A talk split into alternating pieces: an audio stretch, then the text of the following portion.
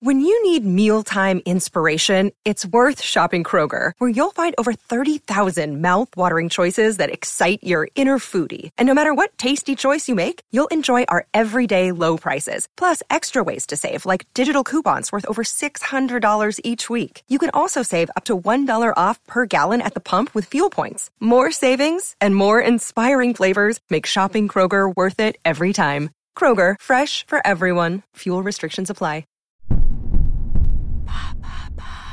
Pourquoi la série The Office US est-elle une révolution?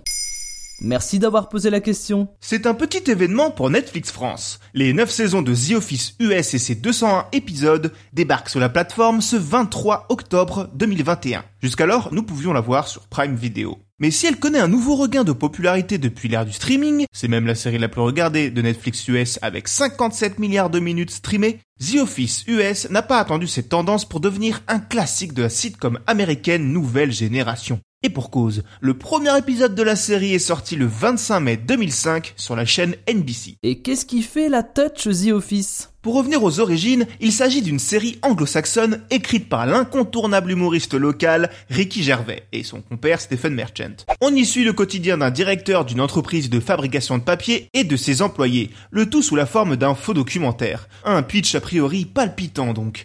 Beaucoup plus courte que la version US avec ses 14 épisodes au total, elle traite du monde du travail sous un angle cruel, l'humour découlant souvent du malaise engendré par la médiocrité des personnages. Nous sommes bien loin du ton policé des sitcoms de l'époque. La série est donc tournée sous la forme d'un mockumentary, caméra au point, avec ses moments confessionnels et ses regards caméra. Si on a vu ça 500 fois depuis, dans Modern Family par exemple, c'est bien The Office qui l'a fait en premier. Bref, une thématique universelle, un humour innovant et même une histoire d'amour, tout le monde veut alors son The Office. On a eu une version en hébreu, en tchèque, en chilien, en indien et même en français par le duo de réalisateurs Nicolas et Bruno avec François Berléand dans le rôle du directeur. Ça s'appelait Le Bureau, c'était sur Canal, ça a duré 6 épisodes. Mais la version qui nous intéresse aujourd'hui, c'est l'adaptation américaine avec l'immense Steve Carell dans le rôle de Michael Scott, directeur aussi fantasque qu'irritant. Et pourquoi cette version a-t-elle rencontré autant de succès? En se démarquant de l'original. Enfin, la première saison en est assez proche dans le ton, cruel et cynique, ce qui n'a guère convaincu le public américain. Avec six petits épisodes, cette version bien timide fait flop. Le recalibrage s'opère dès la saison suivante pour trouver sa propre patte. Le ton devient plus lumineux, les personnages plus attachants, en premier lieu Steve Carell, qui, entre-temps, commence à prendre du star power avec des films comme 40 ans toujours puceau, où l'acteur révèle une facette plus touchante de son jeu. Facette qui deviendra la nouvelle base du personnage de Michael Scott, en en faisant un humain plus maladroit que fondamentalement mesquin. Et les autres personnages? Tout le casting, pour beaucoup des têtes qui deviendront connues, rentre peu à peu dans le cœur du public. Dwight, Pamela, etc.